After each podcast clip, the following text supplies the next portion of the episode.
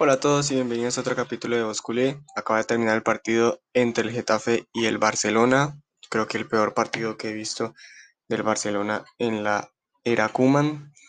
Empezamos con lo de siempre, una alineación que no me gusta. Busquets y De Jong juntos, la verdad no es algo que la verdad no, no me gusta, debería ser De Jong Pjanic. Pero bueno, empieza igual el partido muy mal, todo el partido, los 90 7, 98 minutos del Barça fueron pésimos.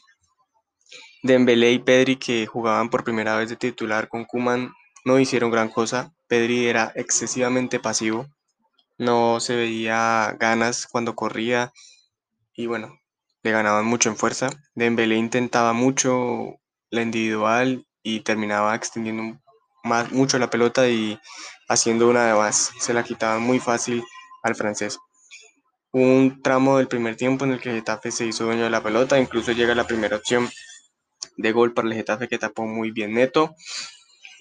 Luego llega el Barça, un pequeño despertar de 10 minutos, una buena jugada, un pase de Dest y el remate de Messi que termina pegando en el palo. Luego, más adelante, hubo una jugada de Griezmann que eh, queda frente al arquero y define muy mal el francés por arriba del arco y del portero.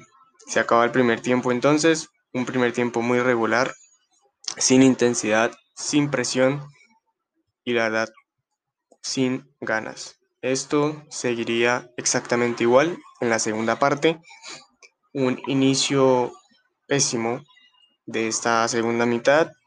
El primer gol del partido llegaría al 55 con un penal del, del Getafe de, eh, ocasionado por Frankie de Jong. Llega muy mal a la pelota después de un tiro de un centro. Y en el rebote, pues de Jong toca al jugador y efectivamente si era penal. Los cambios después del gol entran Coutinho y Ansu Fati. Ansu Fati de pronto se le vio un poquito más participativo. Igual era imposible para él pasar Añón, un jugador que la verdad cuestiona mucho, demasiado brusco, demasiado impertinente con la pelota y sin ella, demasiado agresivo, nunca pudo pasar de eh, Ansu Fati a este jugador.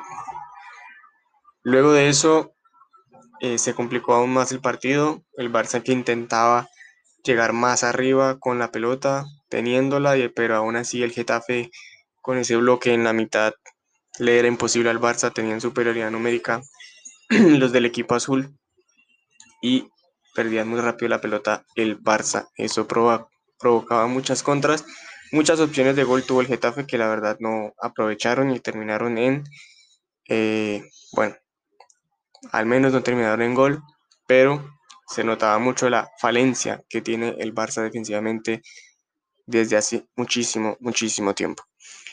Algo bueno para destacar de todo este partido, Neto me parece que estuvo muy seguro, con una defensa tan mediocre como la que tiene el Barcelona.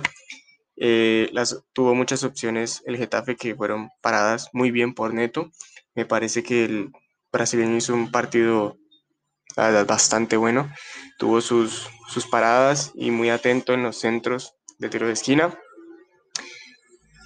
Pero en resumen, el partido fue pésimo. Este partido del Barcelona es el partido que más, no, es el partido más malo que le he visto a este equipo de Kuman.